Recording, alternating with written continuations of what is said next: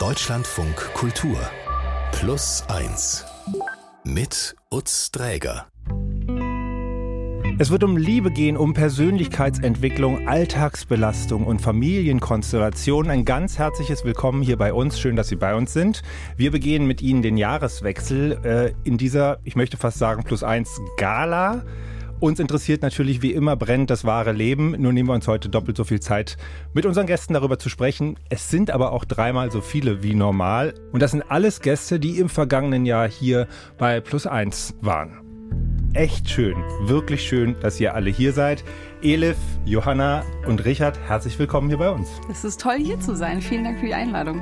Wie es bei so einer Einladung zu Silvester manchmal sein kann, kennt ihr euch gar nicht äh, wirklich, aber das kann sich ja ändern hier im Verlauf der Zeit. Elif Chanel, ich stelle dich mal kurz vor, du bist Journalistin, unter anderem bei Neugier genügt, arbeitest beim WDR in Köln. Elif, wenn du diesem Jahr, was jetzt äh, fast schon zu Ende ist, ein Adjektiv geben müsstest, ein Adjektiv, einfach aus dem hohlen Bauch raus, was wäre das? Schnell. Okay. Darf ich vielleicht auch kurz vorstellen, Johanna Degen ist zu Gast hier bei uns, Sozialpsychologin, den ganzen weiten Weg von der Uni Flensburg bis jetzt hier heute nach Berlin gekommen, um 4 Uhr morgens in den ICE gestiegen. Ich bin wirklich beeindruckt. Vielen, vielen Dank dafür. Ihre Studentin nennen Sie äh, auch Dr. Tinder, so kennen Sie sie vielleicht auch. Sie beschäftigt sich viel mit unterschiedlichen Formen des Datings, mit Bindungen, betreibt unter anderem das Aufklärungsprojekt Teach Love. Was glaubst du aus dem Bauch heraus, wird das nächste Jahr besser oder schlechter bei dir als 2023? 2024 wird sinnlich bei mir. Das hast du dir so vorgenommen. Ja, und ich bin committed. Okay. Du hast dich hier im Februar des Jahres als Trägerin des Jahrhutes geoutet, was ich ganz toll fand. Kannst du vielleicht noch mal kurz erklären, was ein Jahrhut genau ist? Ja, das ist eine Einstellung zum Leben und den Dingen, die an einen herangespült werden, bei denen man Ja sagt, was so aus dem Leben auf einem zukommt, das kann man auch in Angriff nehmen, finde ich. Und ich finde, wir haben eine Kultur entwickelt, bei der zu viel Nein gesagt wird. Ich ähm, mag das nicht sehr gern. Ich finde es undynamisch. Ich finde es manchmal sogar unsympathisch, muss ich sagen. Ich mag auch das Überlastungsnarrativ nicht mehr immer hören. Und ich finde auch manchmal, zu viel Achtsamkeit kann fast ein bisschen antisozial wirken. Nicht in jedem Fall. Ich möchte jetzt auch niemanden anträgern. Und deswegen finde ich das eigentlich eine schöne Haltung, mal zu sehen, wo man hingespült wird, wenn man Ja sagt, zum Beispiel in einem supervollen Dezember nach Berlin, wo man dann mal in der Leiblichkeit zusammenkommen kann, was ich total genieße jetzt. Vielen Dank für dieses Jahr. Und, und, und Hutträger, heute nicht, aber sonst sehr gerne. Das ist auch Richard Haus. Ich und viele von Ihnen, äh, die zuhören, haben vielleicht schon mal zu seiner Musik getanzt. Sein Name PR Kantate ist hier in Berlin besonders bekannt für den Song Girly Girly. Seit Jahren gibt es dich aber auch mit dem äh, Richards Kindermusikladen. Ähm, du machst Musik für Kinder und hast auch selber welche. Und gerade erst habt ihr ein Konzert im Fernsehturm gegeben. Und jetzt bist du den ganzen weiten Weg von Berlin-Kreuzberg in den Nachbarbezirk gekommen, hier in dieses Studio. Dafür auch vielen Dank. Wenn du 2023 eine Schulnote geben müsstest, welche wäre das? Die fieseste von allen, eine 4 minus. So schlimm. Ja, das ist ja ekelhafter als eine 6 eigentlich. Das ist so in der Hoffnung, es wäre vielleicht noch irgendwas Gutes dran, aber eigentlich ist es halt eigentlich eine 5 und eine 5 ist eigentlich auch eine 6. Also. Naja, ich muss ja mal da sagen, bei einer 4 minus darf man nicht wiederholen.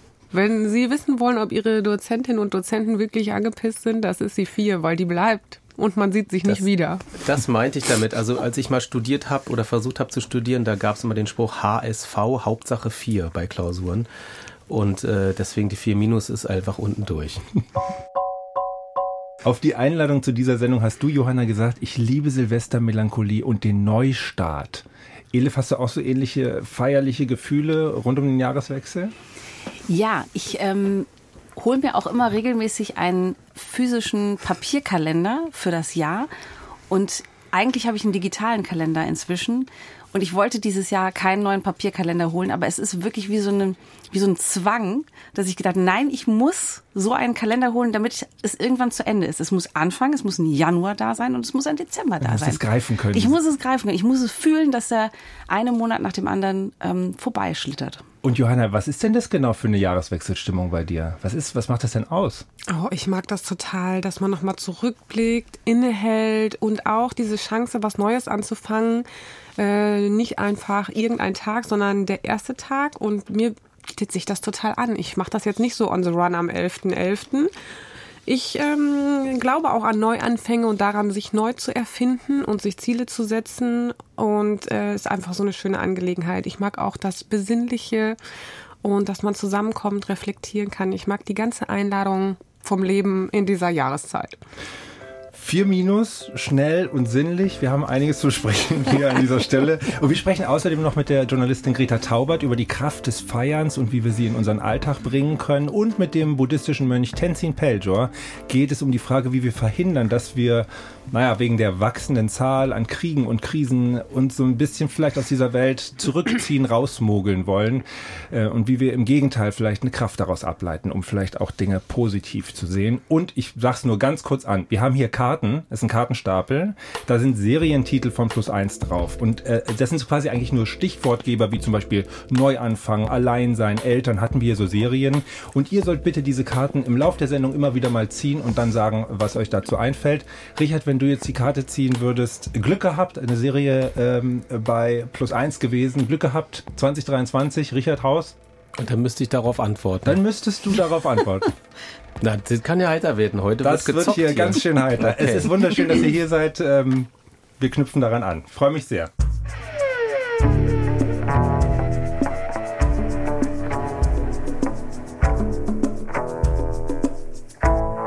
Sie hören die Plus 3 zum Jahreswechsel mit Richard Haus, Elif Chanel und Johanna Degen zu Gast im Studio. Deutschland von Kultur ist hier. Sie können also in Ruhe Ihr Silvesteroutfit bügeln. Wir sprechen hier derweil weiter und bringen Sie mal ein Stück weit schon mal in Schwung rüber.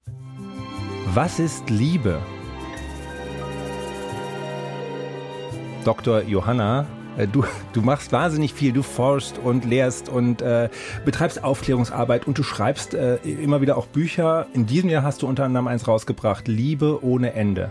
Da geht es um Liebesbiografien, äh, die du da mit deinen Mitautorinnen besucht hast. Was hat euch denn eigentlich da interessiert?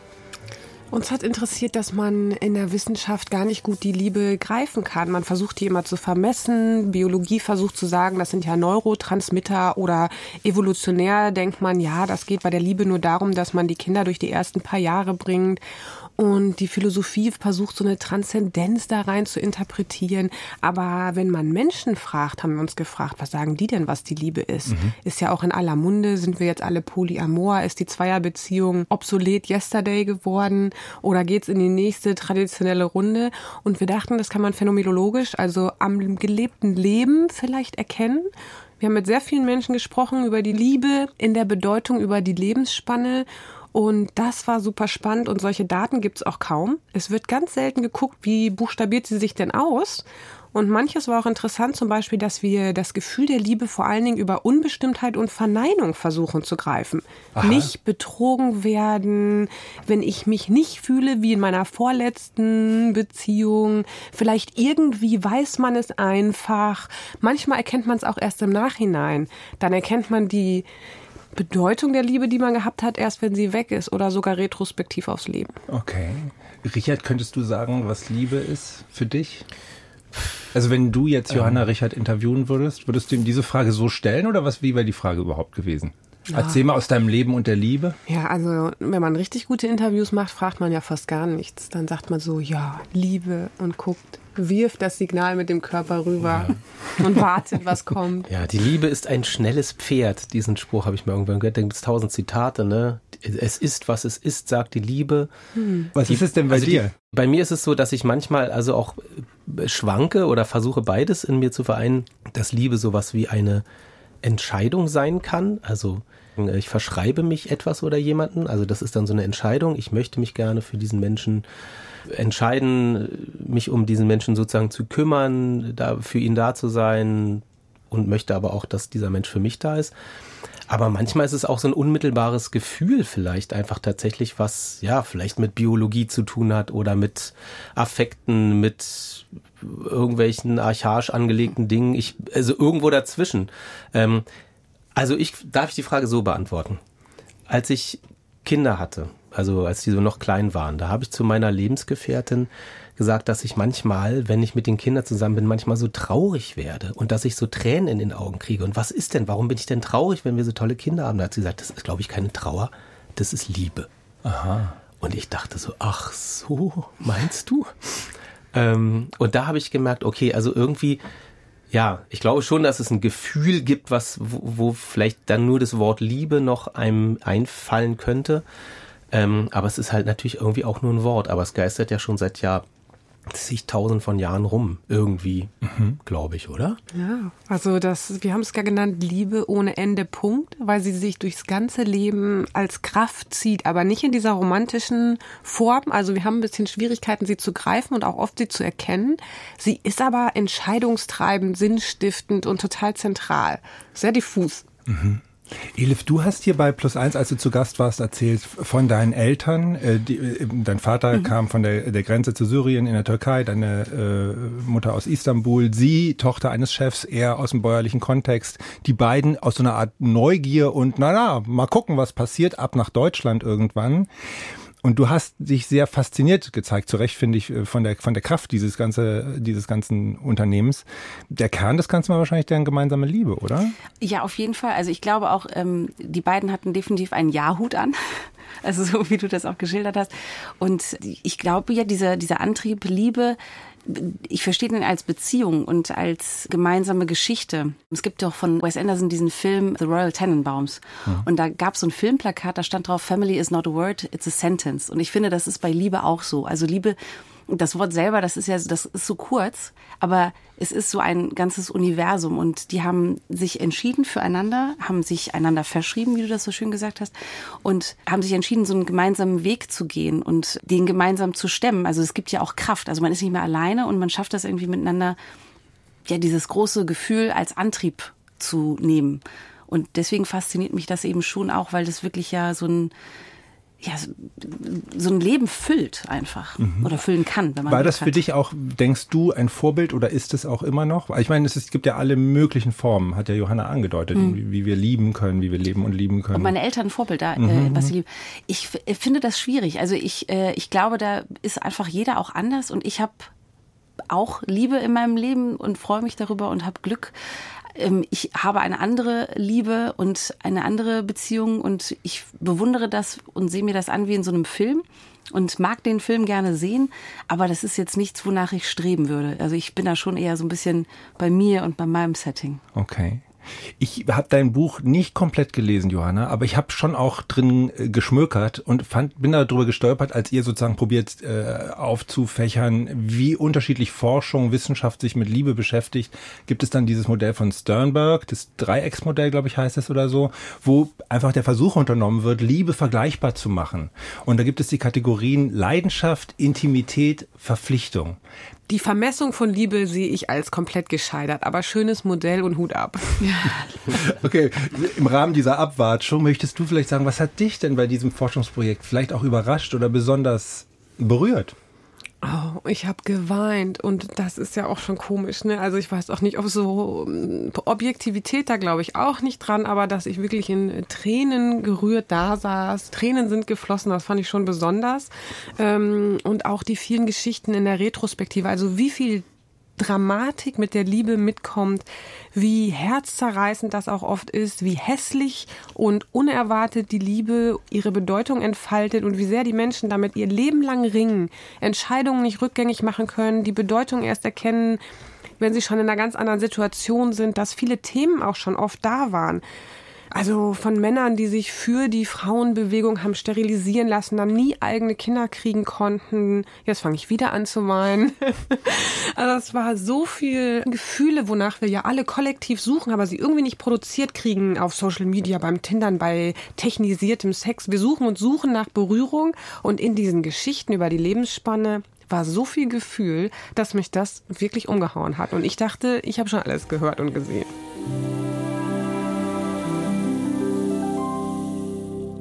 Wie hat das letzte Jahr in Sachen Liebe abgeschnitten, äh, wenn es eine Schulnote geben müsste?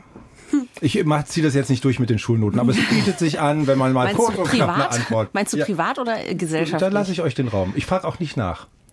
Also gesellschaftlich ist da echt noch ein bisschen Luft nach oben, finde ich. Also wir brauchen ein bisschen mehr Liebe, ein bisschen mehr Großzügigkeit, auch in der Schlange vor der Wursttheke. Man kann auch einmal jemanden vorlassen, ist auch nicht schlimm, wenn man sich mal drei Minuten Zeit nimmt, wirklich nicht. Ich höre eine mahnende, mahnende drei Minus. Absolut, drei Minus mit zwei Minus, wo, wo dann die Lehrerin sagt, guck mal, könnte auch bald eine 4 werden, wenn das so weitergeht hier. Wenn wir das jetzt noch mal äh, aufgreifen, diesen Wind aufs Jahr zurückzugucken, dann würde ich jetzt sagen, lass uns doch mal eine Karte ziehen. Wer hat Lust? Ich bin Wir haben diese bereit. Karten mit den Ich Serientiteln. Ich, ma- ich weiß nicht warum, aber ich habe einen Darf Buzzer ich? hier. Darf ich mischen? Bitte. Ja. Oder ist da Strategie in der Sortierung? Kann ich eine andere Karte nehmen? Jetzt mal Leute, das hat hier überhaupt keine Struktur, null Disziplin. Also, wer zieht jetzt die Karte? Elif, Ich du hab eine eine andere Karte. Tier und wir. Ich hätte gerne eine andere Karte. Tier und wir. Aber ich hätte was dazu zu sagen. Ach wirklich, ja bitte, dann Darf gebe ich dir ich? die Karte, Natürlich. schau mal.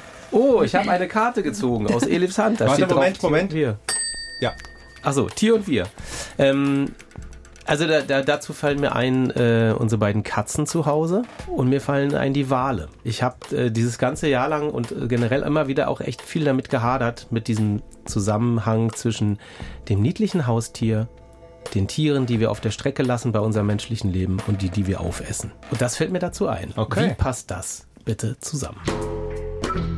Darf ich auch was zu Tieren sagen? Natürlich. Ich möchte mal gerne sagen, wie sehr ich mich darüber wundere, dass Hundemenschen, die spazieren gehen, sich gegenseitig lauthals anbrüllen mit Schimpfworten. Zum Beispiel, weil Hunde mal leicht knurren oder sonst nicht irgendein Habitus nicht eingehalten wird. Das finde ich extrem verstörend. Und Hundebesitzerinnen und Besitzer haben beim Dating auch einen guten Ruf, aber wenn man die dann, wenn die sich auf dem Friedhof begegnen, schreien die sich an, was für eine Scheiße und gänzlich aus unersichtlichen Gründen. Ich bin davon Da lobe verstört. ich mir, da lob ich mir meine Instagram-Bubble. Ich finde es total super, wenn ein Hund mit einem Ferkel in der Tonne liegt und schnarcht gemeinsam, liegen die dann nebeneinander. Ich finde es herrlich. Also, da ich so angetan bin von dieser Fülle an Vielfältigkeit der Antworten, würde ich gerne noch einmal hier drauf drücken und vielleicht nimmt noch jemand eine Karte. Johanna, du fängst mal an. Ich habe Geld gezogen. Und? Spricht man nicht drüber oder? Doch, ich finde das sogar richtig gut, wenn wir über die ganzen Sachen reden, über die man eigentlich nicht redet, außer die Vulgarität, Let's die so ein go. bisschen Einzug erhält. Die dann nicht. Aber die versaut das Mystische. Ja, Geld. Also ich kann dazu sagen, dass ich es in der Wissenschaft komisch finde, dass alle prekär arbeiten. Das ist natürlich so mein Lebensumfeld. Und wie viel besser es im Leben funktioniert, wenn man Geld hat und wie viel mehr Würde man dann erlebt und wie man jetzt auch erlebt, dass vielen auch Geld fehlt. Da möchte ich mich jetzt mal anschließen. Mit dem Vorlassen an der Wursttheke erhöhe ich, um einfach mal für jemanden bezahlen an der Kasse. Weil da habe ich viel auch Herzzerreißendes beobachtet dieses Jahr und da finde ich, sollten alle, die noch was haben, einfach austeilen.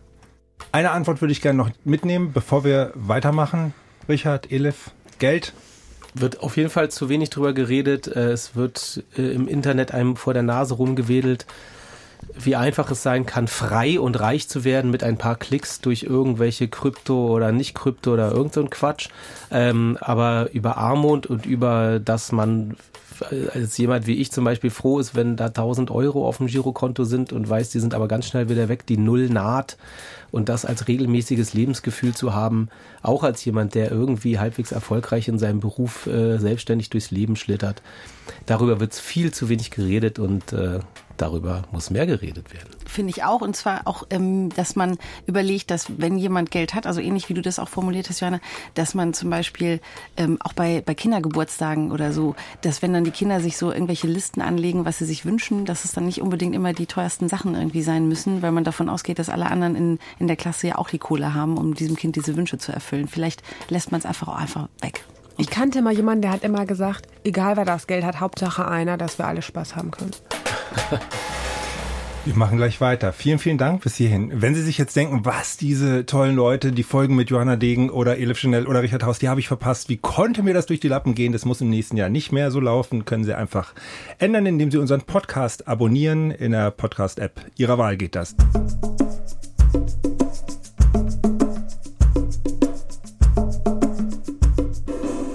Stress, Stress, Stress. Ich weiß nicht, wie es in eurem Freundes- und Bekanntenkreis aussah. Ich habe das immer wieder gespiegelt bekommen und habe es ehrlich gesagt auch selber so empfunden.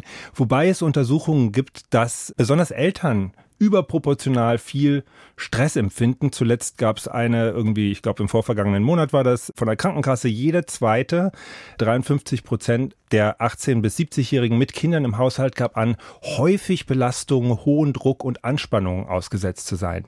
Ihr seid ja alle Eltern, kann ich mal verraten. Äh, Empfindet ihr auch diesen Stress so intensiv? Und wenn ja, wo kommt der überhaupt her? Johanna, ja bitte. Ich möchte gerne noch zufügen, eine Studie, die gezeigt hat, Care-Personen haben ein höheres Cortisol, also Stresshormonlevel, als Investmentbanker. Aber verdienen viel weniger. Die Sozialpsychologin. Als Investmentbanker. Ich hätte gerne das Konto vom Investmentbanker, wo wir wieder bei der Rubrik mit dem Geld wären. Aber ich, äh, ich finde schon, dass, dass es stressig ist, aber so auf verschiedenen Ebenen. Also da ist einmal dieses ganze Koordinieren von irgendwie morgens früh rechtzeitig in der Schule sein, rechtzeitig wieder abholen oder irgendwie zu Hause sein, wenn jemand nach Hause kommt. Ähm, und dann aber auch gleichzeitig dieses ähm, Nachgrübeln bei mir jetzt, dass ich denke, mache ich das jetzt richtig? Ist da jetzt äh, jeder happy? Könnte ich noch mehr Zeit mit meinen Kindern verbringen? Ist es denn auch eine gute Zeit? Jetzt schnippel ich hier schon wieder die Zwiebeln fürs Mittagessen am Wochenende und jetzt müsste ich eigentlich mit denen puzzeln, aber sie mögen gar keine Puzzle. Warum puzzeln sie denn eigentlich nicht?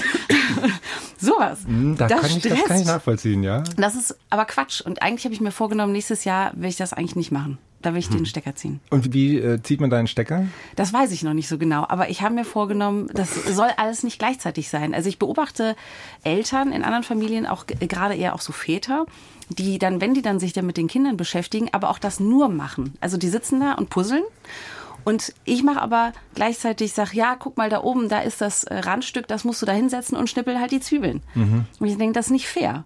Und das finde ich auch Weil die Väter blöd. ja häufig dann den witzigen Donnerstagnachmittag haben so. und der Rest der Woche ist häufig oder nicht selten auf den äh, Lasten, äh, zu Lasten der Frauen sozusagen. Äh, das ist wohl so. Aufgeteilt. Äh, Richard, du und deine Freundin, ihr seid beide selbstständig? Freiberuflich Richtig. und dadurch viel mehr zu Hause, glaube ich, als so normale Arbeitnehmer, die ins Büro müssen. Ich weiß, ich weiß nicht, was normale Arbeitnehmer sind. Ich kenne das immer nur so. Ist, ist das eher was, wo du sagst, okay, dieses Zuhause-Sein äh, entlastet dich beim Stress? Du hast zwei Kinder, ich glaube neun und zwölf. Richtig geraten. 9 und 12. Ich weiß es natürlich. Naja, also wenn man äh, gemeinsam relativ viel Zeit zu Hause ist oder häufig zu Hause ist, dann entlastet es in dem Punkt, dass ähm, zumindest wenn die andere Person zu Hause ist, ich das Gefühl haben kann, also theoretisch könnte ich jetzt irgendwas von den Kindern an den anderen, an die andere weiter winken.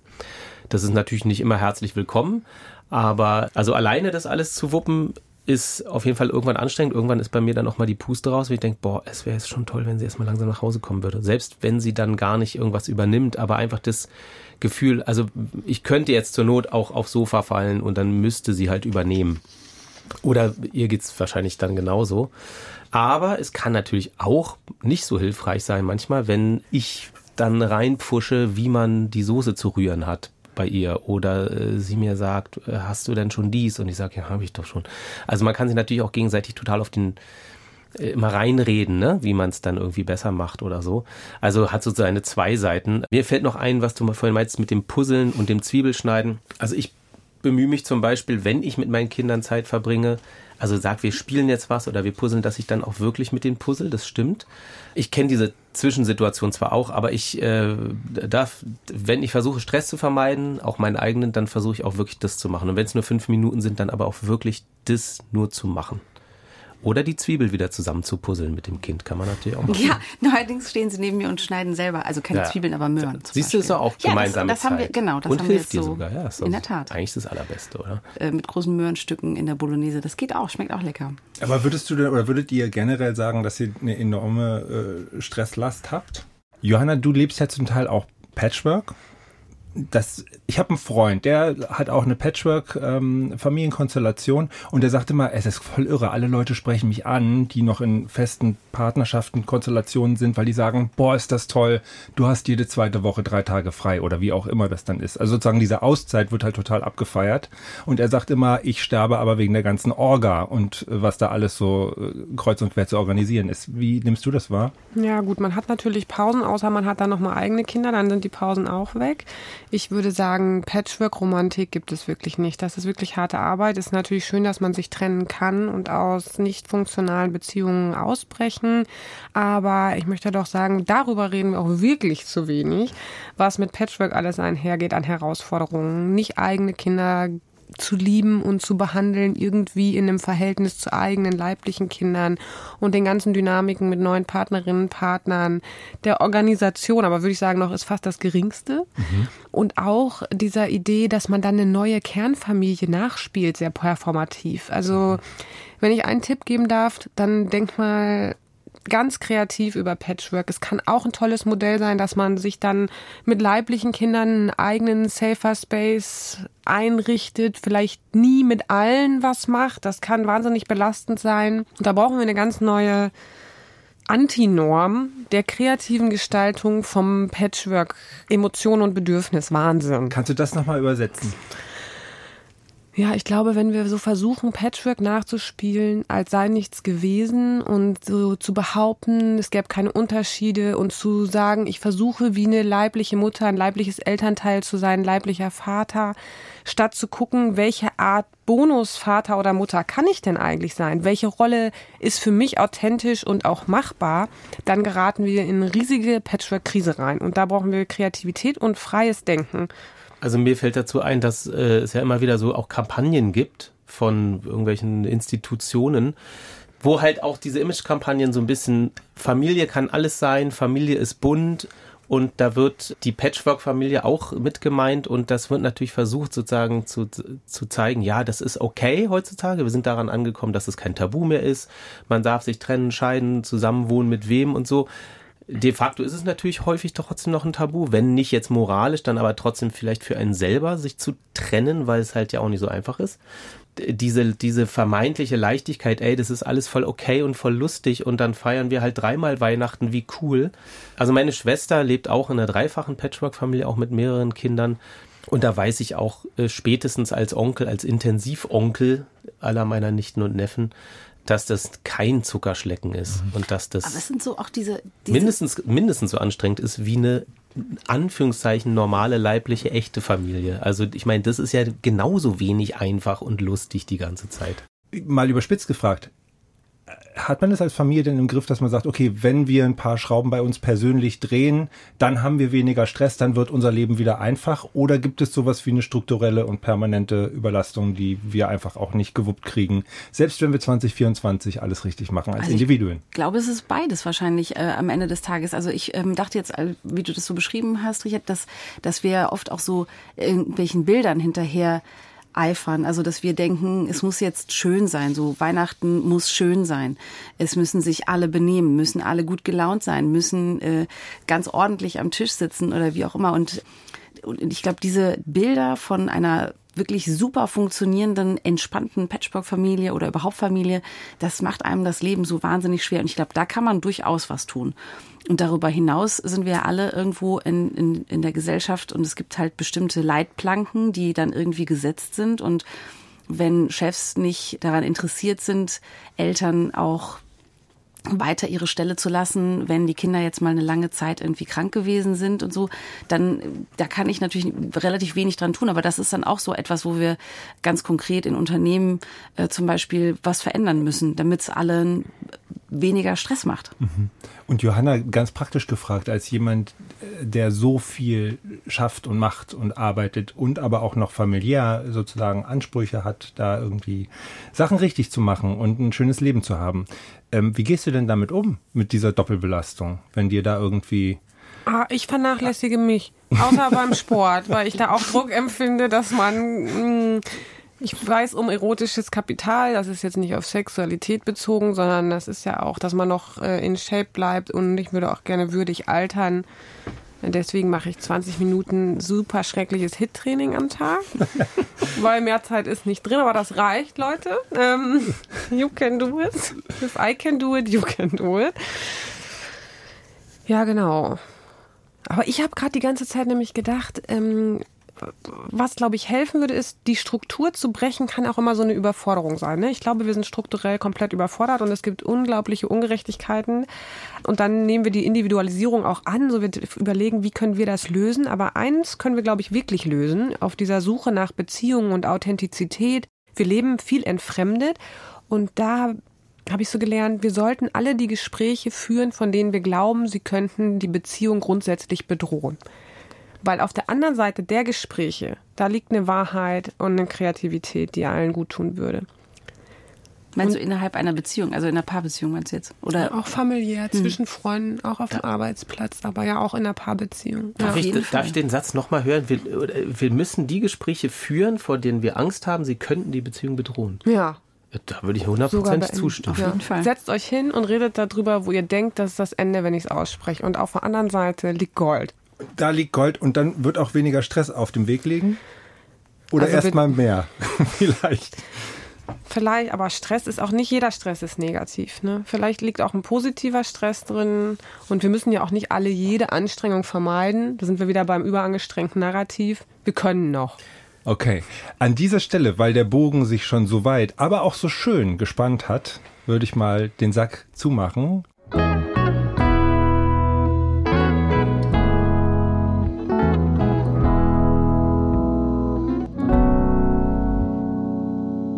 Wenn wir im Großen auf das Jahr zurückblicken, dann sehen wir eine Welt, die politisch und gesellschaftlich ziemlich schwierig und kompliziert ist. Ähm, wir sehen viele Kriege, Krisen, erleben Populismus. Von Spaltung ist viel die Rede. Ähm, das ist mitunter schwer zu ertragen. Elif, du bist Journalistin, du kommst an News nicht vorbei. Guckst du trotzdem stabil, privat auch noch weiter? Dürfen deine Kinder, darf dein Großer schon mitgucken? Nee, die sind noch, also für die äh, Erwachsenen-Nachrichten sind die noch nicht, glaube ich, da. Da fehlt ihnen so ein bisschen auch Kontext und der Große zumindest ist sehr empfänglich ähm, für alles das, was er sieht. Der zieht das immer so wie so ein Schwamm. Deswegen versuche ich es ein bisschen davon auch fernzuhalten. Wenn er fragt, erkläre ich was und selber beim Medienkonsum mh, habe ich mir so Inseln geschaffen. Also es gibt so bestimmte Medien, die ich ähm, lese, schaue, höre und darüber hinaus versuche ich mich jetzt nicht in den großen Weiten des Netzes zu verlieren, weil ich dann sofort merke, okay, das kriege ich nicht mehr äh, gemanagt äh, emotional. Also ich will auch nicht, dass ich ich will es auch nicht ausblenden. Also es ist Teil meines Berufs, aber ich versuche es zu kanalisieren. Immer weniger Menschen haben Interesse an Nachrichten. Jeder Zehnte versucht sogar aktiv Nachrichtenkonsum zu vermeiden. Du machst das ein bisschen differenzierter, ne? Aber das ist jetzt eine Untersuchung, ähm, äh, eine Studie von Reuters aus der Jahresmitte. Also es sind tatsächlich auch Zahlen, äh, die man äh, da ganz konkret sehen kann. Und wir müssen mal darüber reden. Plus 1. Die Antwort. In einem Jahreswechsel-Spezial. Der geschätzte Tenzin Peljor ist hoffentlich in der Leitung. Hallo Tenzin. Hallo, Utz, grüß dich. Du bist buddhistischer Mönch, das erzähle ich nicht dir, sondern den anderen Menschen. Und wir sprechen hier häufiger mal über größere und kleinere Fragen im Leben. Und wir haben es eben schon angesprochen, der Befund ist, wenn man sich derzeit in der Welt umsieht, dann kann einem das ja mehr noch als früher vielleicht, sagen wir mal, Schmerzen äh, bereiten. Und vermutlich führt das auch dazu, dass sich einige vielleicht abwenden und gar nicht mehr so wahnsinnig viel von der Welt wissen wollen. Wenn wir jetzt sagen, die Welt bereitet Schmerz, kann ich aus deiner Praxis, aus deiner Sicht diesen Schmerz irgendwie loswerden, ohne dafür wegschauen zu müssen? Man muss vielleicht auch an dieser Stelle nochmal ganz klar sagen, also wir führen diese Debatte oder wir reden jetzt hier darüber, äh, natürlich in einer absolut privilegierten Situation, diese Nachrichten ja mehr oder weniger nur zu empfangen. Also wir sitzen nicht irgendwo, wo es derzeit knallt, wir sind in relativer Sicherheit, uns geht's relativ gut äh, und wir schauen da raus in die Welt. Ne? Also das nur mal ganz klar auch nochmal eingeordnet.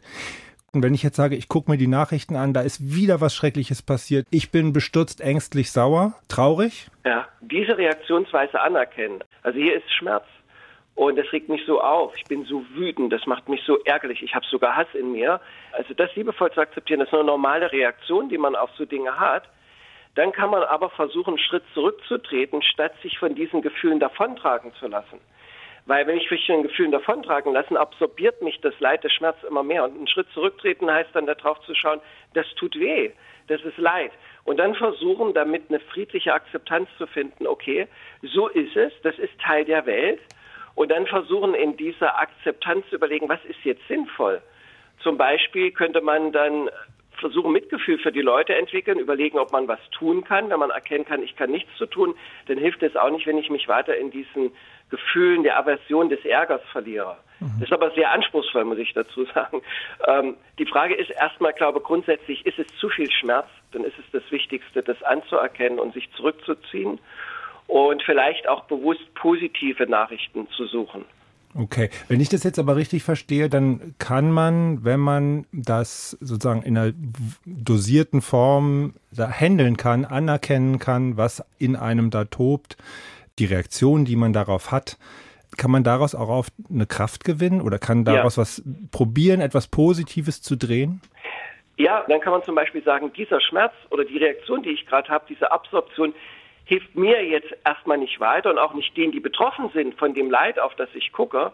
Was ihnen aber helfen würde, wenn mein Schmerz nicht dazu führt, dass ich Empathie oder Mitgefühl entwickle und mir wünsche, dass diese Menschen frei von Leiden sind. Zum Beispiel, da gibt es diesen Comedian, den israelischen Shak Shapira, der hat gesagt, eigentlich der ganze Konflikt Israel-Palästina ist eine Empathiekrise oder ich würde es eine Mitgefühlskrise nennen, zu lernen, das Herz offen zu lassen, Mitgefühl für alle die haben, die in diesem Konflikt leiden.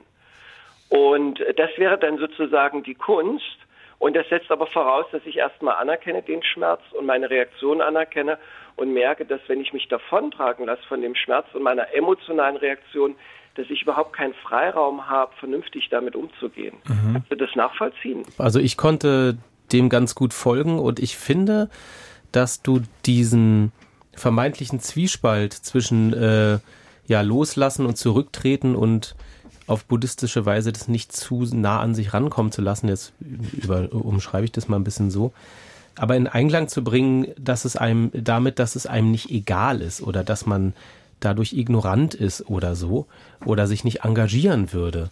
Weil die Diskrepanz, die kenne ich auch häufig, dass ich denke, ach, wenn mich jetzt die Nachrichten überfordern und ich will die nicht mehr hören oder ich vermeide welche, äh, als ob ich dann sozusagen der Welt was schuldig bin, ja, weil ich mich sozusagen nicht kümmere, also Nachrichtenkonsum als sich kümmern um die Welt oder so.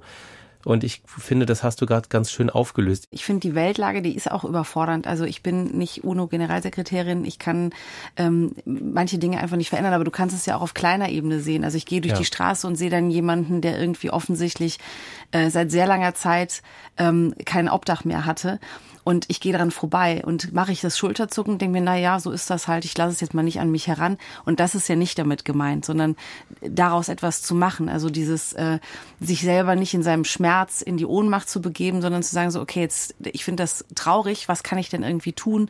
Wie kann ich denn versuchen, ein Stück vielleicht zu verändern? Und ich glaube auch, das Handeln, also irgendeine Form von Handeln, jetzt auch in meinem unmittelbaren Umfeld, einen Unterschied macht. Also ob ich jemanden anspreche oder ob ich irgendwo Geld spende oder ob ich einfach jemanden anlächle. Ich, alles macht einen Unterschied. Mhm. Und das daran glaube ich schon. Also dass man durch, durch die Welt gehen kann und durch sein Handeln, durch die Interaktion einen Unterschied macht. Für diesen Moment, für diesen Menschen ist es so.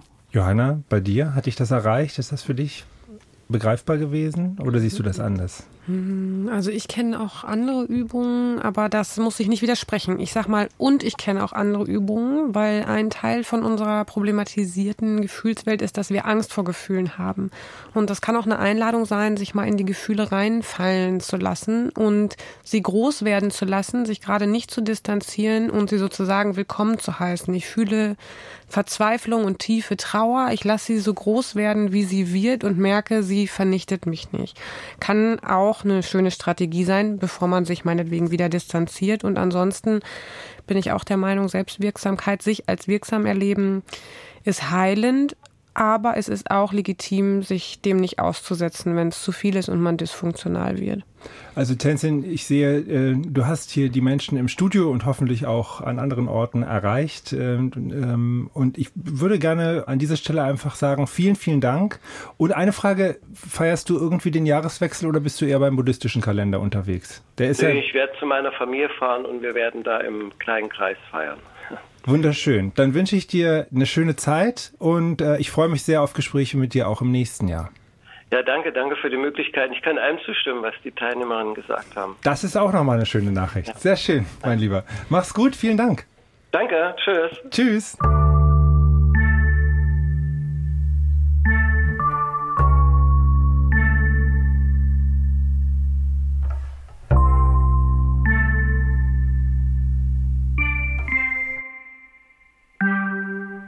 Ich würde sagen, ich mache mal so.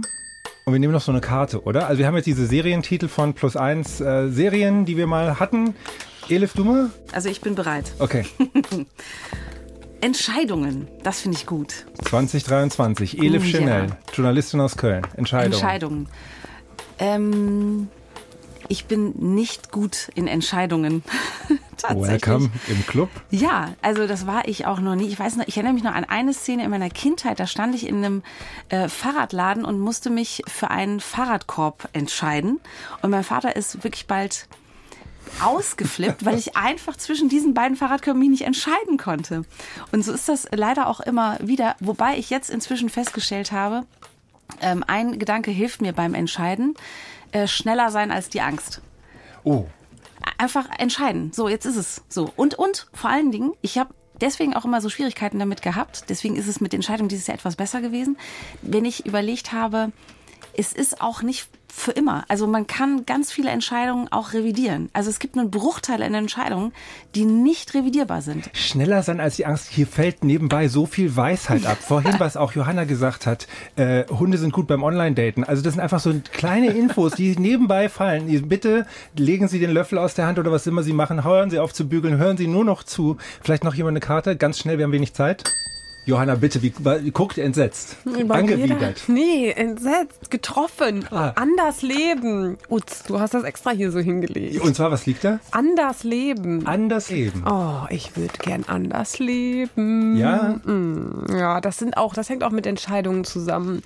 Ne? Was das eine Leben wählt man zu und das ist eine Entscheidung von so vielen anderen Leben weg. Und wie viel kann man sich auch in Familienkonstellationen rausnehmen, zu leben, wie man lebt und auch wie hart einige Sachen normativ mehr akzeptiert und belohnt werden. Ne?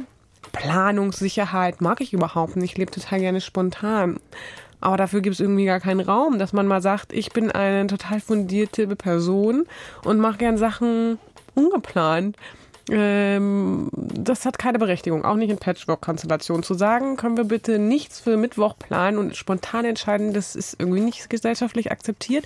Das finde ich gemein. Okay.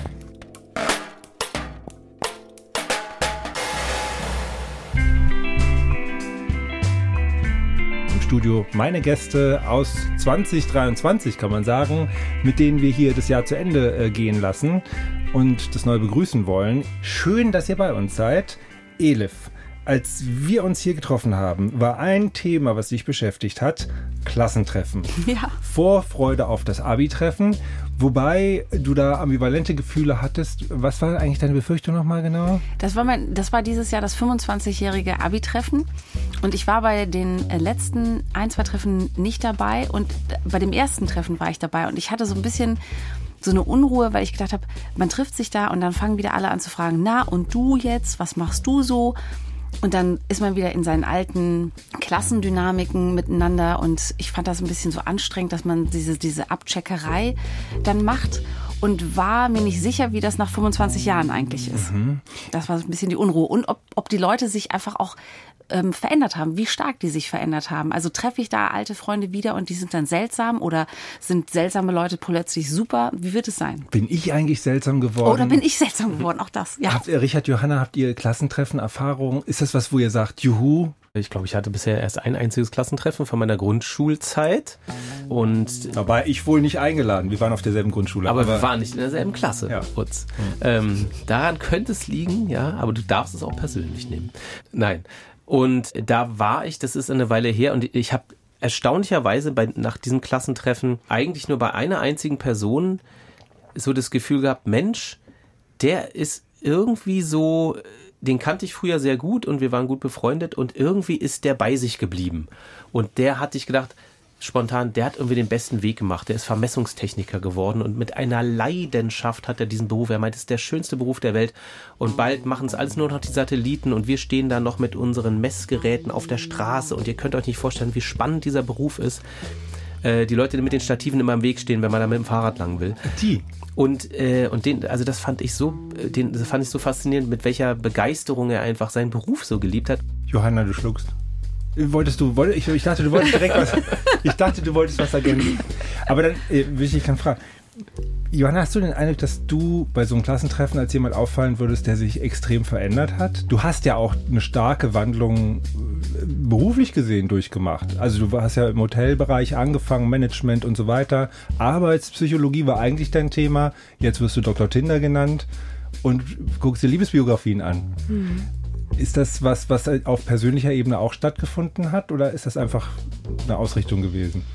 Ja, ich finde das auch schön, sich neu zu erfinden. Habe ich auch ein paar Mal gemacht. Ähm, jetzt wüsste ich gar nicht, kann man mich wiedererkennen? Schon auf eine Art, ja. Aber ich habe auch gerade gemerkt, wie ich so zugehört habe und nachgedacht, wie sehr ich mich auch für mein früheres Selbst so schäme. Eine gute Gelegenheit wäre das auch, sich vielleicht mal bei ein paar Leuten zu entschuldigen. Das wäre schon eine harte Konfrontation, aber ich würde das in meinem Leben willkommen heißen. Und man fragt sich ja schon, was war so los früher bei einem? War da, also ich meine, da ich dich früher nicht kannte, kann ich jetzt schlecht einhaken und sagen, ja, das wäre auch nötig, wenn du dich mal entschuldigen würdest, aber also könntest du es irgendwie in öffentlichkeitsverträgliche Zusammenhänge zusammenfassen oder? Ich weiß aus therapeutischer Praxis ist ja auch nicht jeder so sehr stolz auf sein früheres Selbst und da reihe ich mich gänzlich ein.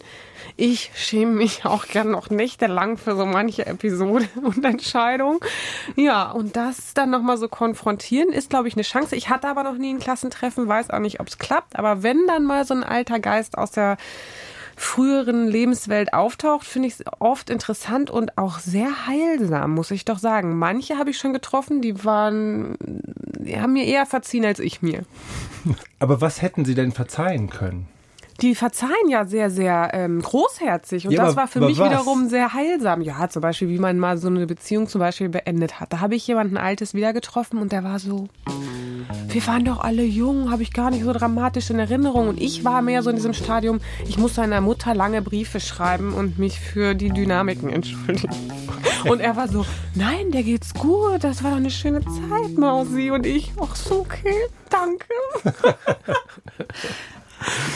Und wie war es denn jetzt letztendlich, Elif? Ich fand's super. Abi-Treffen 2023. Ja. Und wann hatte die Abi gemacht? 98. Oh Gottes Willen. Ja, wirklich. Oh Gott. Es war wirklich total nett. Also ich finde es spannend, wie schnell man plötzlich auf so eine Ebene kommt irgendwie. Wir haben uns alle wiedergesehen, wir haben uns alle einigermaßen gut wiedererkannt, mit weniger Haaren, mehr Haaren und so weiter, wie man sich so halt irgendwie verändert. Ähm, und dann war es einfach auch einfach nett. Und alle sind jetzt einfach nach 25 Jahren haben alle einfach schon ein Stück weit ihr Leben gelebt, viele Hochs und Tiefs gehabt. Ich hatte das Gefühl, keiner musste sich mehr irgendwie irgendwas beweisen, sich irgendwie produzieren, wie das vielleicht mal auf dem Schulhof irgendwie gewesen ist. Und alle hatten einfach Spaß dran, sich wiederzusehen und ähm, keiner musste sagen, ja, schade, der lebt nicht mehr oder so. Mhm. Also es war einfach ein ganz, ganz äh, cooler Moment und ähm, ich fand auch gerade so, dass es so mit manchen Freunden, mit denen ich in der Schule viel zu tun hatte, wo es sich dann einfach später so ein bisschen auseinandergelebt hat, als ich die dann wiedergesehen habe, haben wir gleich irgendwie so ein einen guten Vibe gehabt. Also wir haben uns einfach angeschaut und wir konnten wieder richtig doll miteinander lachen. Und übrigens zum Thema Peinlichkeiten, ich habe festgestellt, ich habe einfach vieles vergessen. Also ein oh Mitschüler. Das ist ja auch eine super clevere Variante. Es ist einfach eine super gute Strategie. Ich weiß nicht. Wie, du meinst auf dem Schulhof echt immer mies zu allen sein und es nee, dann einfach später vergessen? Nein. Nee, ich glaube, das hätte ich jetzt nicht vergessen. Aber zum Beispiel hat mir ein äh, Mitschüler gesagt, ich hätte im Politikunterricht einfach nonstop geredet. Und ich habe das überhaupt nicht so wahrgenommen. Er sagte, er war einfach so genervt davon. Er hätte sich immer so gut darauf vorbereitet. Er kam einfach nicht dazu, immer was zu sagen. Und das fand er ganz schlimm. Und Aber, später zum Radio gehen, ja, einfach weitermachen. Genau. Ist doch super. Ja, Hast du einfach dich warm gemacht. Ich war jetzt weniger so die fiese Person, sondern mehr so das komplette Opfer, die dann, um beliebt zu sein, an alle Zigaretten ausgeteilt hat von Geld, was ich nicht hatte. So peinlich. Okay. Um irgendwie eine Beliebtheit zu erlangen. Ah, und ich möchte nicht, dass noch mehr Sachen hochkommen. Wie wäre es, wenn jemand aber, eine Karte zieht? Aber die anderen Leute also, haben doch dich wahrscheinlich nur als die in Erinnerung, die netterweise immer Zigaretten verteilt hat, oder? Und die sehen doch nicht, dass du also das nur gemacht hast, noch, um. Ich weiß noch, wie Flashback, dass eine gesagt hat, guck mal, die gibt einfach jedem eine Zigarette, muss nur fragen. Ich weiß nicht, ob das die richtige Anerkennung ist. Oh, das ist ein bisschen traurig. Naja, vielleicht solltest du auch am Vergessen arbeiten. Vergessen ist auch völlig okay. Ja, Vergessen ist total gut. Ich, ich war nie ja Raucher, deswegen kann ich da nicht mehr. Ich war auch nicht Raucher. Ach so, du, du hast, hast gar nicht nicht mal geraucht. Ich bin eine Wurst. Also, okay, ähm, dann, ja, okay, dann großzügig gewesen. Voller Liebe. Ich finde das in Ordnung. Danke Man muss es nur umdeuten. Okay, ich. ich. merke, wie sehr mir die Umdeutung ja. gut tut. Von dieser Person, die da aufgetaucht ist, wie sehr das auch einem selber hilft, loszulassen, wenn die anderen das anders interpretieren. Mua. Aber du hast es jetzt nicht wie bei Madita äh, in, gemacht, dass du dem Schulleiter das Portemonnaie geklaut hast und dann davon die Zigaretten gekauft hast. Ich habe nicht geklaut, aber ich habe Dinge getan. Also wenn Sie nächstes Jahr auf ein Klassentreffen eingeladen sind, Elif Chanel sagt, keine Angst. Hingehen, auf hingehen. jeden Fall.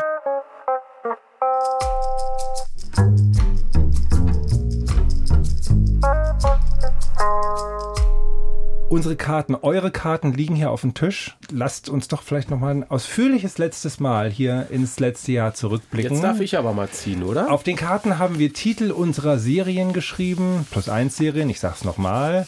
Und äh, ihr zieht einfach was und erzählt dann, wenn ich so mache, Richard, wenn ich so mache, danke, dann äh, zieht ihr was und sagt, was euch zu diesem jeweiligen Stichwort einfällt. Was steht denn da bei dir, Richard? Oh, ich habe eine Karte gezogen. Darauf steht Heimwerken. Ähm, ja, Heimwerken. Dazu fällt mir mein Lied ein, äh, in dem es immer heißt, alles kann man Papa rieren, alles kann man Mama rieren.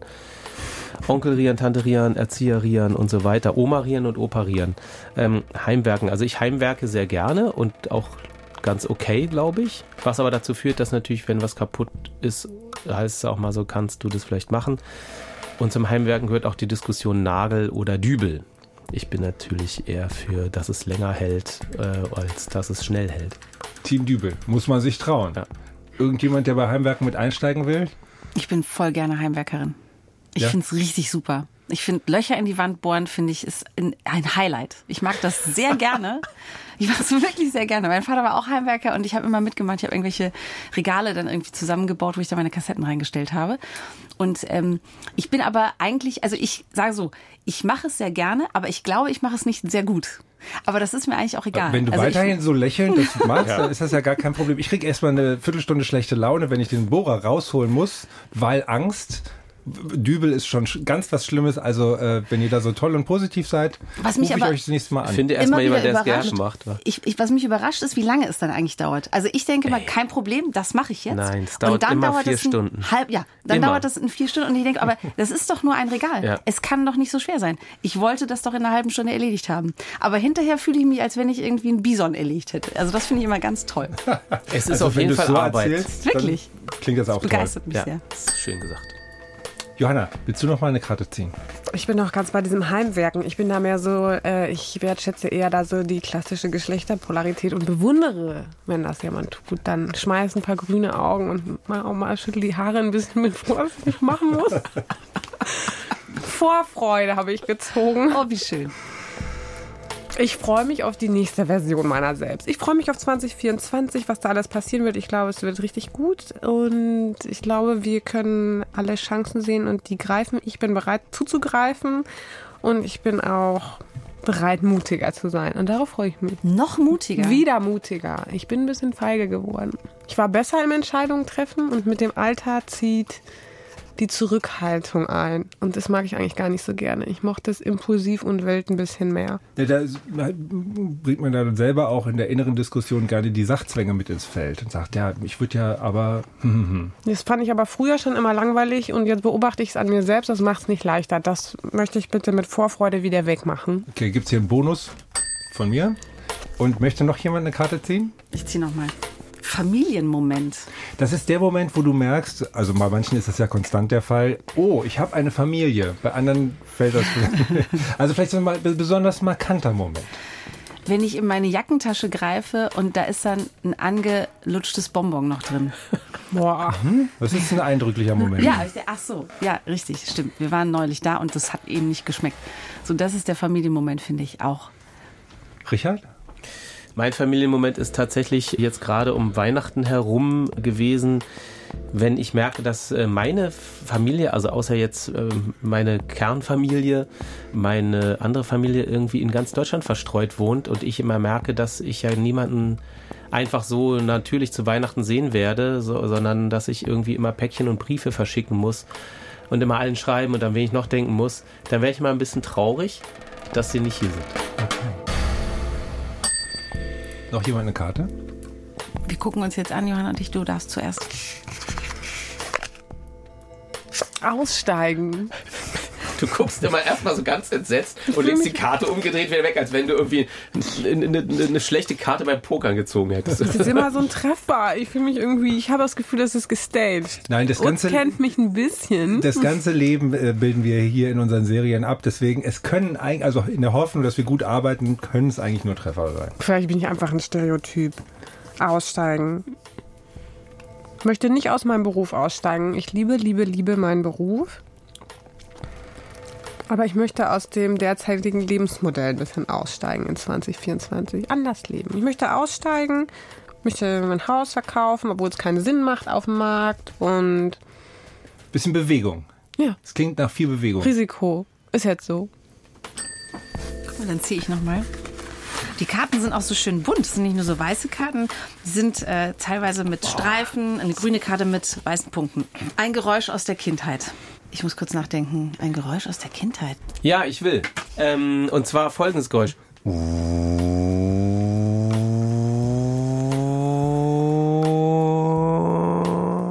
Das ist die alte Berliner S-Bahn, die noch mit den Holzsitzen war und wo man die Tür mit wahnsinnig schweren Metallgriffen auseinanderziehen musste. Nix mit Halbautomatik und so weiter. Ähm, die konnte man auch noch während der Fahrt öffnen, was man natürlich nicht durfte. Und ich wohnte ähm, ganz nah am S-Bahnhof Bellevue und dieses Geräusch von der wegfahrenden S-Bahn, was wirklich sich anhörte, wie wenn man auf dem Cello äh, so ein Glissando spielt, dieses Geräusch ist für mich unwiederbringlich auch verloren, weil die S-Bahnen natürlich nicht mehr so klingen. Und das, äh, das lebt noch in mir, dieses Geräusch. Ah, okay. Äh, jetzt, jetzt hat ja Richard für dich geantwortet. Ja, ich zieh mal. Paare und Geld. Wenn ich ehrlich bin, ich habe diese Karte jetzt ein paar Mal gezogen habe sie wieder weggelegt. Jetzt habe ich sie auch Oh, hier kommen ja gezogen. wirklich Abgründe. äh, Ich glaube, wir haben ein, ein, ein gutes Modell. Jeder hat ein eigenes Konto und wir haben ein gemeinsames Konto. Und ich kenne Paare, die das anders handhaben und ich merke, wie sich alles in mir zusammenzieht, wenn ich mir vorstellen müsste, wir müssten alles auf ein Konto gießen. warum? Weil ich gerne unabhängig bin. Ich möchte Geld für Quatsch ausgeben, wenn ich's hab. Und ich möchte es niemandem erklären müssen. Also da geht es jetzt um das, den kreativen Raum, das, den, den Ich-Raum für Elif und Ja. was nicht um Sicherheit von wegen, ich will auch noch wissen, dass ich noch den und den Betrag für alle Fälle habe, sondern tatsächlich ums, ums Spielgeld. Doch auch. Nee, nee, es geht auch, also doch beides, beides. Ich will auf jeden Fall was ansparen können und, und auch ausgeben können. Also, und es ist so ein, so ein Ich-Bereich. Also ich glaube, so ein Ich-Bereich ist mir einfach immer wichtig und ja, ich, ich sehe nicht den Mehrwert, sich komplett aufzulösen bis ins, ins Konto. Eine machen wir noch. Ich habe Geständnisse. Ist gut, oder? Du weißt, du, soll ich dir was sagen? Diese Serie ist hier immer gelaufen. Ich habe dann immer den Gast, die Gästin gefragt, ja, wir haben jetzt hier die Serie Geständnisse, hast du ein Geständnis? Und keiner hat es jemals über die Lippen gebracht. Bitte, Johanna Degen, zum Ende des Jahres, hast du ein Geständnis? Ja. Ich habe auch, das ist auch ein großes Thema für mich, Geständnisse. Mm, Ich habe nämlich so entschlossen, ich habe mir so das Leben von Leuten angeguckt und habe gemerkt, hm, ich glaube, man fährt besser, wenn man zu sich selber und auch einfach so die ganze Zeit versucht, ehrlich zu sein.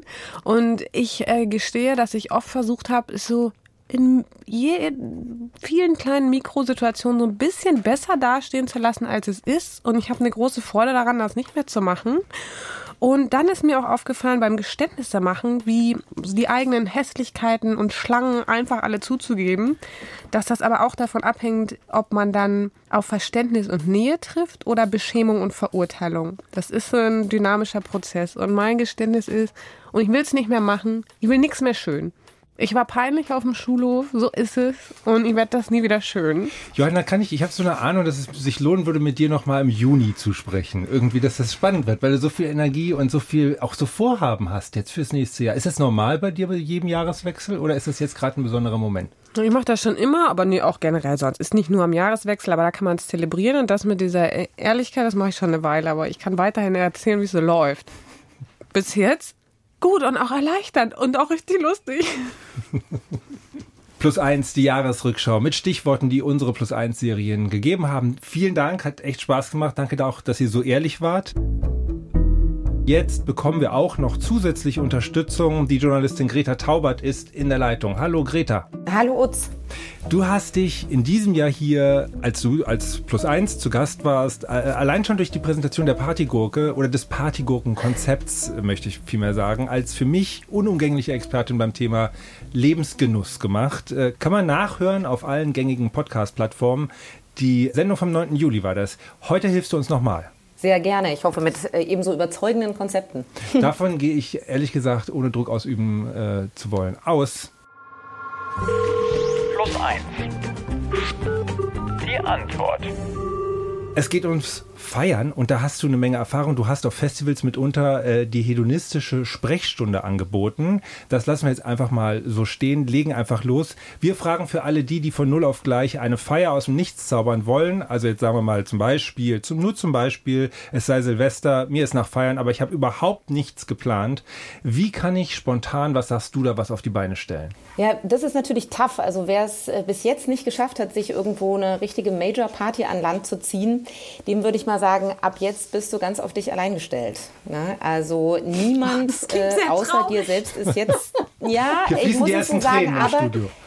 Aber die Hoffnung, die kommt auch gleich mit, ne? weil ganz alleine würde ich euch natürlich nicht auf die Straßen schicken, sondern ähm, zum Beispiel, wir, ihr braucht was, um die Erwartungen zu brechen.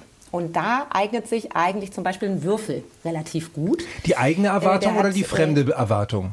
Die eigene Erwartung. Beide. Beide. Okay. Mhm. Also, ähm, weil Silvester ist ja genau dieses aufgeladene Fest, wo es irgendwie darum geht, die geilste Party zu finden oder sich selbst irgendwie in, in eine Transformation hineinzubegeben oder so. Und äh, diese Erwartung gilt es dann erstmal zu brechen. Zumindest, wenn man eben am Nachmittag dasteht und sich denkt, oh Mann, was mache ich denn heute eigentlich?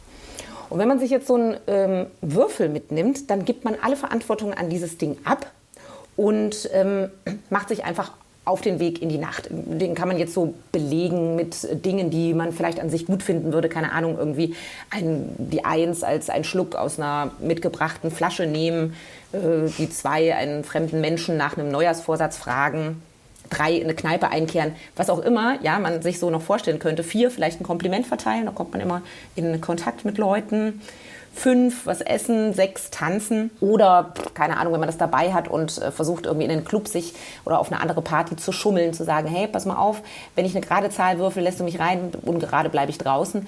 Also man kann so diesen ganzen Abend ähm, in, einen, in ein Spiel verwandeln mit also, und gegen sich selbst. Also quasi vom, vom was ziehe ich an bis hin, wo gehe ich hin äh, und was tue ich dann dort. Und man kann im Zweifelsfall auch den Würfel immer wieder ins Spiel bringen und sagen, ja, der Würfel schickt mich, ich soll mit ihnen oder dir irgendwas tun, dir sagen, etwas machen. Elif, du guckst ein bisschen ja, lost an der Stelle. Ja, ich kann mir das nicht vorstellen. Ich kann, also ich glaube, ich, ich, ich habe ja eben schon zugegeben, so Entscheidungsfan bin ich nicht, aber wenn dann der Würfel auch noch äh, mir sagt, wie ich mich entscheiden könnte, dann, ich glaube, der, ich glaube, den, ich, den nehme ich nicht mit. Den nehme ich nicht mit. Aber wenn du die Kategorien selber festlegst vorher, also irgendwas, wo du sagst, ich bin mit allem vom Prinzip einverstanden, ich brauche mich nur nicht entscheiden, weil es der Würfel macht. Da fühle ich mich dann schon wieder bevormundet. Aber vielleicht mit von dir selbst Von dem Würfel, den ich selber belegt habe. Ja, ja ich okay, weiß, ich bin manchmal komplex. Ich weiß. Worin, Greta, liegt denn eigentlich diese Kraft des Feierns? Warum glaubst du, machen das die Leute? Oder ist es umgekehrt eher was, um zu vergessen? Gut, das Feiern ist äh, sozusagen seit den Steinzeitmenschen bei uns dabei. Ne? Also Rausch und Ekstase gehören nun mal ähm, in unsere ganze Klaviatur der Daseinsmöglichkeiten auch mit dazu. Eskapismus ist dann nur eine Variante, aber es hat natürlich auch, äh, was weiß ich, dass man sich mit anderen verbinden möchte, dass es das Gruppengefühl stärkt, ähm, dass man Erlebnisse, gemeinschaftliche Erlebnisse schaffen will. Also die Gründe, warum man feiert, die kann ich als äh, Dr. Hedo natürlich endlos aufzählen. Diese Silvesterfeier ist allerdings äh, schon noch mal ein spezielles Datum, weil da, da spaltet sich das ja so ein bisschen. Die einen sagen, ähm, so Harald Junke-mäßig, Silvester ist langweilig, da feiern nur die Amateure. Ähm, und die anderen möchten es irgendwie zu der allerbesten, größten Feier äh, überhaupt machen. Und ich finde es eigentlich ganz schön von außen betrachtet, weil wir haben mal so ein Ritual, das uns alle wieder auf Null setzt. Also egal, ob wir es mitmachen oder nicht mitmachen, äh, zumindest zwingt uns dieses Datum dazu, ähm, einmal alle gleichzeitig uns äh, hedonistisch oder nicht hedonistisch zu verorten. Mhm. An allen anderen Tagen des Jahres ähm, hat das ja viel mehr noch mit Milieu und Lebensführung und so zu tun. Johanna, die Magie des Feierns, wo siehst du die? Und wo siehst du die an Silvester für dich? Oh, ich bin Silvester mal so melancholisch. Also das Ganze mit dem äh, mit der Ekstase ist ja extrem wertvoll für die Psyche und er stiftet auch so Sinn erleben. Also es kann wirklich glücklich machen. Es empfiehlt sich, das zu empfehlen und auch selber für sich zu organisieren und zu durchleben für die psychische Gesundheit. Ähm, besorge ich mir das selber? Nein. Würde ich gerne auf mehr Festivals? Ja. Äh, Silvester habe ich Druck, weil ich würde es auch gerne, ich mag so galamäßig Dinner, Kristallgläser, wuhu, mit vielen Bekannten und Freunden, aber krieg's, glaube ich, dieses Jahr nicht auf die Kette. Viel Potenzial für Enttäuschung. Ich werde in Neid verzerrt an Silvester sitzen. Und, und vor dich hin würfeln. mit einem, Dann würde ich mit einem Würfel mit lauter empfehlen, mit auf den äh, Würfel draufzuschreiben, mit zwei Kristallgläsern am Abend losgehen und äh, sozusagen, wenn der Würfel es sagt, immer mit jemandem anzustoßen. Richard, was gehört für dich an Silvester dazu? Ach, ich dachte, wir reden über Feiern allgemein. Wir reden über beides, über Feiern ähm, allgemein und über Silvester. Also ich finde, ja, da, das muss ich dann differenzieren, weil an Silvester, ähm, ja, als Kind haben wir gefeiert im großen Familienkreis, aber das war dann wirklich mehr so eine Art gediegene, gutbürgerliche Familienfeier, die aber immer total schön war für mich und meine Schwester und meine Cousine und Cousins. Und später als junger Mensch äh, dann so feiern zu müssen an Silvester und dieses von Party zu Party und wo ist die und in Berlin, mich hat das irgendwann komplett überfordert, auch dieses ganze Feuerwerk und dieser ganze Kram. Silvester finde ich weiterhin ein schwieriges Thema zum Feiern. Ich habe Lust auf eine gute Party, aber ich, ich renne nicht dahin. Also wo die, wo, wo die vermeintlich größte Party des Jahres. Wenn ich mit ein paar netten, lieben Leuten äh, irgendwie einen ganz netten Abend habe und vielleicht ein bisschen äh, hedonistisch uns abgeschossen haben, ob mit oder ohne Alkohol, einfach ein bisschen so, dann, dann finde ich das sehr schön. Ansonsten liebe ich auch die Momente, die sind bei mir nicht häufig, aber wo ich mich dann auch mal für meine Verhältnisse äh, mal gehen lassen kann und äh, merke auch, dass es mir mehr und mehr wichtig wird, obwohl in der Zeit lang habe ich gedacht, ach man, dieses Feiern und die Leute, was, was ist überhaupt Feiern und so. Ich habe sogar ein Lied gemacht, das heißt, ich gehe nie feiern. ähm, ist aber nicht veröffentlicht worden, weil ich dachte, wer weiß, vielleicht kommt das ja noch. Ja, vielleicht ist das jetzt der ähm, Zeitpunkt. Die Party ist in einem selbst. Greta, die Frage an dich. Feiern, okay, dem geht eine Magie aus. Was Feiern nun genau ist, das muss wahrscheinlich jeder auch ein bisschen für sich selber rausfinden. Ein Stück weit habe ich jetzt diese Formulierung mit so ein bisschen auf Null kommen, irgendwie loslassen vielleicht gerade sehr äh, im Raum hier so präsent gefühlt. Was würdest du sagen, wie kann man denn diese Energie, diese vielleicht auch Leichtigkeit, ähm, zumindest während des Feierns, nicht am Tag danach, ähm, mit in den Alltag nehmen, mit vielleicht auch ins ganze nächste Jahr? Naja, es widerspricht natürlich so ein bisschen der Logik selbst, äh, sozusagen die, die Feier in die Unendlichkeit zu verlängern, weil sie kondensiert sich ja so ein bisschen auf diesen Moment und äh, das soll sie auch. Aber in der Frage, was ist eigentlich die Feier und äh, was macht sie so schön? Also was ist die, die Schönheit, die man daran gewertschätzt hat? Das kann das Kristallglas sein, das äh, kann irgendwie die, die Festlichkeit, der Glanz sein. Das kann aber in vielen Fällen auch irgendwie die Gemeinschaft und das Spielerische sein. Und ähm, ich würde da, glaube ich, empfehlen, dass man das so ein bisschen runterbricht, runterlevelt, dass man sozusagen nicht die große Eskalation oder den Rausch oder äh, den Anlass braucht, sondern mehr so, ja, quasi Mikrointerventionen im Alltag schafft, die solche Elemente kennen. Also kleinere Runden von Freunden nach zu Hause einladen, um diese gemeinsame Leichtigkeit wieder zu erzeugen oder wirklich ähm, etwas zusammen zu machen. Also sich nicht immer nur zu treffen und zu reden, sondern wirklich ähm, zum Beispiel Ecstatic Dance geht genau zwei Stunden, braucht keine Drogen, ist eher so eine Art Sport oder Ritual, durch das man irgendwie gemeinsam sich durchschwitzt und mal richtig abgibt. Oder ähm, ja, was weiß ich, so mit einem Menschen sich verabredet und sagt, ich habe Lust, dass wir wirklich so unsere schönsten Kleider anziehen und dabei aus Kristallgläsern trinken. Um ein bisschen der Schnödigkeit und vielleicht auch so diesem Vorhaben, nächstes Jahr bin ich aber eine viel bessere Variante von mir selbst und nächstes Jahr will ich viel mehr feiern, ein bisschen den Druck wegzunehmen und zu sagen, ich werde kleine Gelegenheiten des, ähm, des freudvollen Schaffen. Mikrointervention der Schönheit hast du das, glaube ich, mal genannt. Die ja. Journalistin Greta Taubert war das hier bei Plus Eins. Vielen Dank, Greta. Dir ein schönes äh, nächstes Jahr und wir hören uns hoffentlich wieder. Das hoffe ich auch sehr. Mach's gut. Tschüss. Tschüss.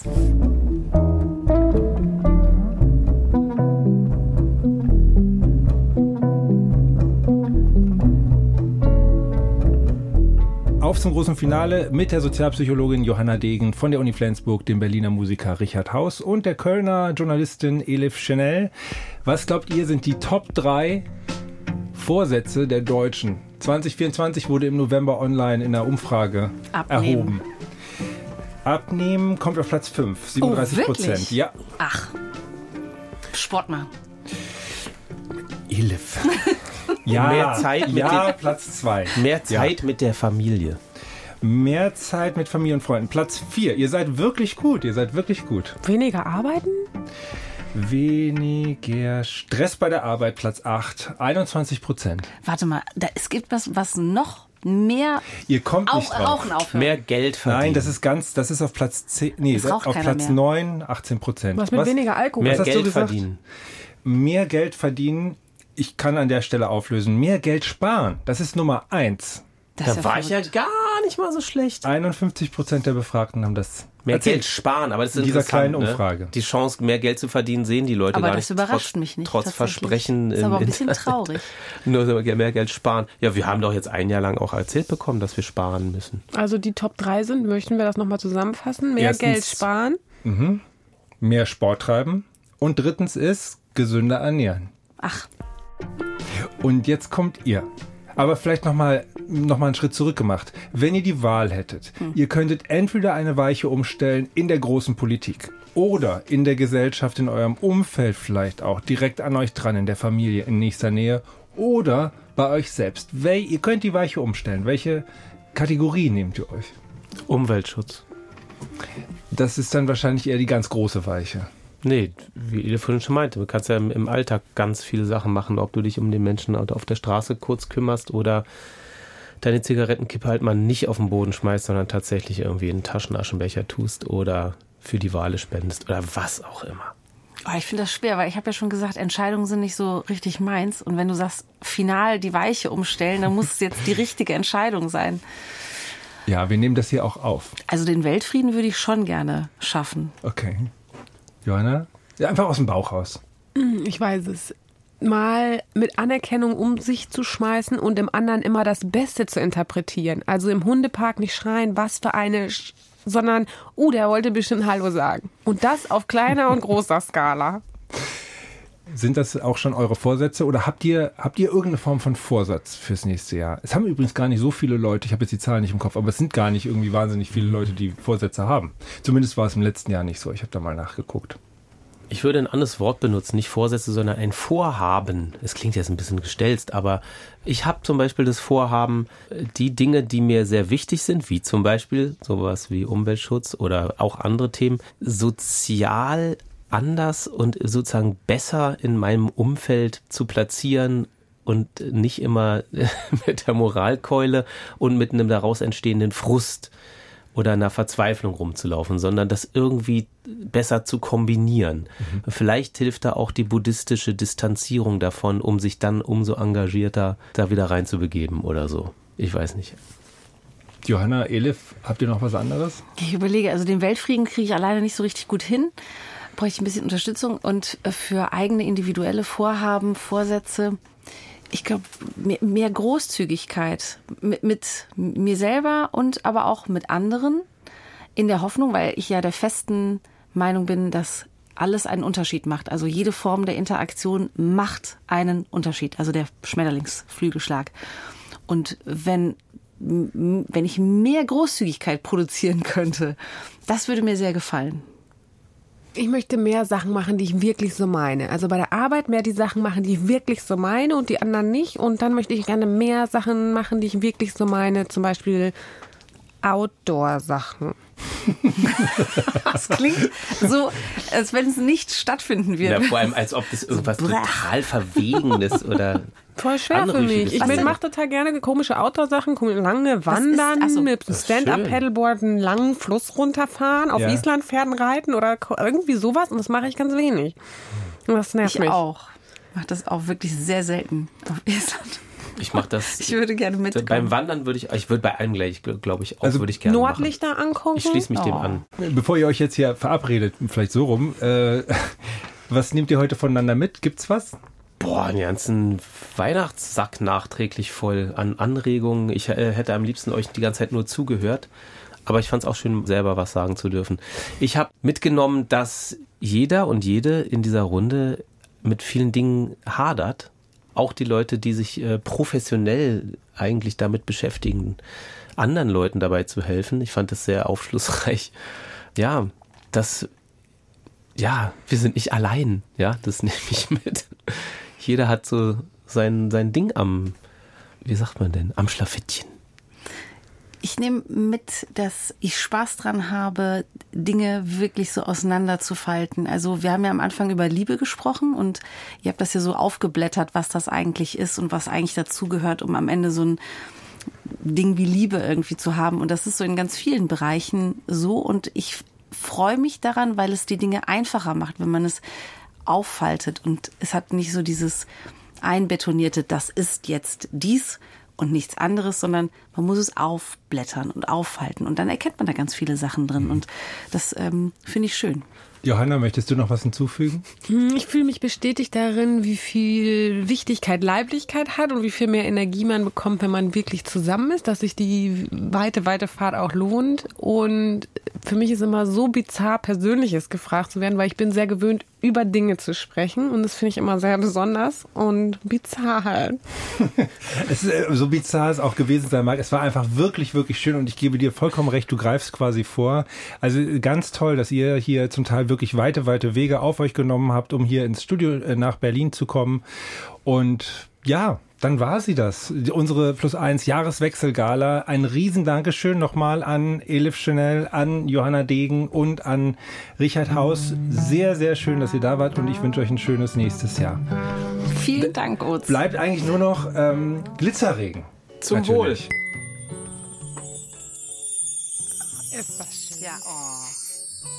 All diese tollen Gäste und ihre Folgen, sowie diese Folge auch, die finden Sie natürlich überall, wo es Podcasts gibt, unter den Stichworten Plus 1 und Deutschland von Kultur. Abonnieren Sie uns da auch gerne, empfehlen Sie uns weiter. Und Ihnen wünschen wir natürlich auch ein friedliches, gesundes, gerechtes, spannendes nächstes Jahr, in dem wir uns hoffentlich wieder hören.